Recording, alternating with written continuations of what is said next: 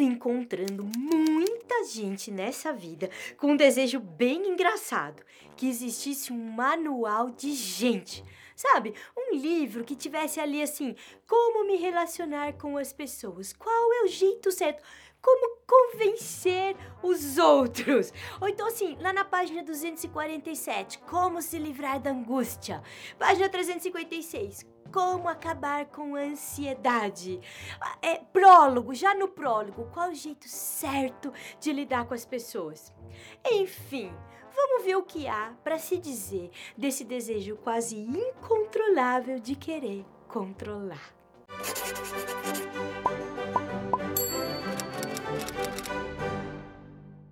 Você também às vezes se pergunta como é o jeito certo de lidar com as pessoas? Como é o melhor jeito de cuidar das relações?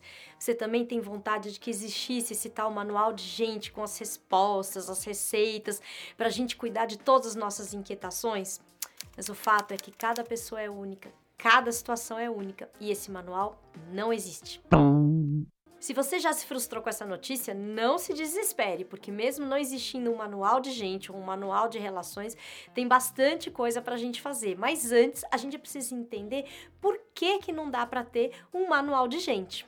Começando pelo fato de que para existir um manual de gente seria necessário pressupor a existência de uma natureza humana, o que não pode ser dito como uma verdade absoluta. Pois é, existe uma problemática filosófica gigantesca em torno dessa questão da natureza humana, mas não vamos complicar.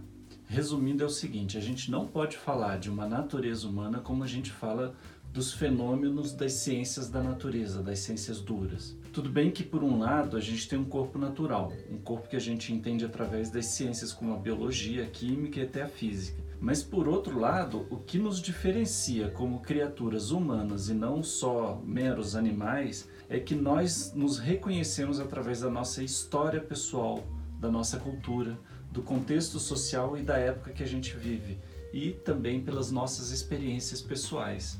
Quer dizer, se é que dá para falar de uma natureza humana, ela não dá conta de explicar o indivíduo, não dá conta de explicar a gente em nossa totalidade. Isso porque o indivíduo é formado por um corpo sujeito às leis de causa e efeito, à natureza, às dimensões de tempo e espaço, mas também é formado por uma subjetividade pessoal única, humana. O lado mais humano deste ser que somos nós é justamente o lado do inusitado, os aspectos surpreendentes dos nossos sentimentos, dos nossos pensamentos, dos nossos comportamentos. Nós somos humanos porque nos encontramos de verdade na dimensão da linguagem e uma dimensão que não existe sem os equívocos, sem as imprecisões. Olha isso! E ainda por cima uma linguagem que vai sendo sempre inventada e reinventada. E é por conta dessa dimensão subjetiva que é impossível a gente pensar em um manual que trouxesse respostas práticas e universais para lidar com seres humanos.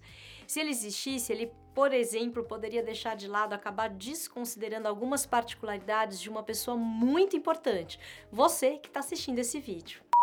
Olha, e não é que justamente o contrário? A melhor maneira da gente lidar com as dificuldades, entender o que está acontecendo com a gente, lidar com o outro, a forma mais respeitosa de cuidar de uma relação é justamente não enquadrar, não encaixar, não ter um manual.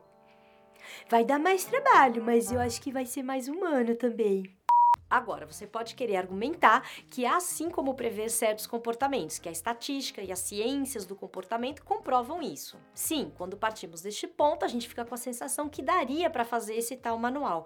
Mas quando as ciências do comportamento, elas identificam alguma tendência comportamental, elas estão delimitando apenas uma parte do fenômeno. Elas não podem dar conta do fenômeno como um todo das motivações, das implicações ou dos desejos por trás dos comportamentos, nem tampouco assegurar que todas as pessoas vão se comportar daquela maneira em qualquer período histórico ou em qualquer cultura. Todo padrão de comportamento pode se transformar com o passar do tempo. Quer dizer, às vezes a gente acha que encontrou uma fórmula, mas quando essa fórmula funciona para mim, não funciona para você, acaba acontecendo uma das três coisas. Ou você culpa o manual, ou você se culpa e sofre ainda mais, ou então você patologiza o comportamento imprevisto. Isso acaba transformando a diferença numa doença, num crime, numa coisa imoral e por aí vai. E a gente vai por um caminho que vai levar à exclusão, opressão e mais sofrimento ainda. Mesmo com riscos como esse, tem muita gente que acredita que é possível a gente ter uma fórmula para os relacionamentos, para o sucesso, para a felicidade. E evitar isso é um cuidado que a gente precisa ter. Não podemos falar de um manual de gente porque a própria definição de ser humano é uma definição que está sendo constantemente reinventada. Então, como cada situação é específica, o melhor a fazer é desistir dessa ideia de querer controlar ou enquadrar a gente e os outros. Mas dá para fazer muita coisa ainda assim, não se desespere que a gente vai falar delas agora. Em primeiro lugar, para saber como as pessoas pensam, como elas sentem, como elas se comportam, é importante estudar a cultura local, estudar a história da sociedade atual. Nesse sentido, tanto a leitura de livros de filosofia, de história, de humanidades, quanto o contato com a arte podem te dar um acervo de saberes, de conhecimento, de referências para ajudar a entender não só o que é certo e errado, mas também o que é aceitável e o que é favorável para as relações mas também é importante entender como a gente reage nas situações. Então, o autoconhecimento ele é fundamental.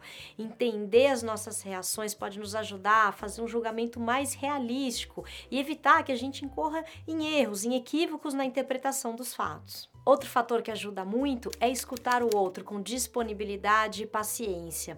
Quando a gente escuta sem querer dar opinião na história do outro, sem querer dizer o que é certo e errado, quando a gente é escutado, a gente se sente acolhido, se sente respeitado e isso favorece a relação. Dá uma olhada no nosso episódio número 2, que é inteirinho sobre escuta. Quarta dica: desenvolver a tolerância. Olha, essa é quase uma dica de sobrevivência. Aceitar que as coisas fogem ao nosso controle, que as pessoas nos surpreendem, que erros acontecem é fundamental. Até porque hoje alguém erra com a gente, amanhã a gente erra com os outros. A gente precisa aceitar, tolerar os incômodos e os sentimentos desagradáveis para conseguir ter uma boa relação com a gente mesmo e com o outro. Juntinho com desenvolver a tolerância, vem os meus slogans preferidos aqui do canal. Idealizou, se frustrou. Idealizar pessoas e situações é meio caminho andado para coisa desandar. A gente conta tudinho sobre isso, vai lá no episódio 29. Por fim, não deixe de pedir ajuda sempre que você precisar, seja de um profissional ou de uma pessoa que você confia. É isso por hoje. Menos manual, mais pessoal. Anime-se ao desafio de descobrir a si e ao outro. Coragem para enfrentar o mistério do desconhecido. A gente está aqui para te apoiar. Se você gostou, curta, comente, compartilhe, assine o nosso canal no YouTube. Agradecemos imensamente.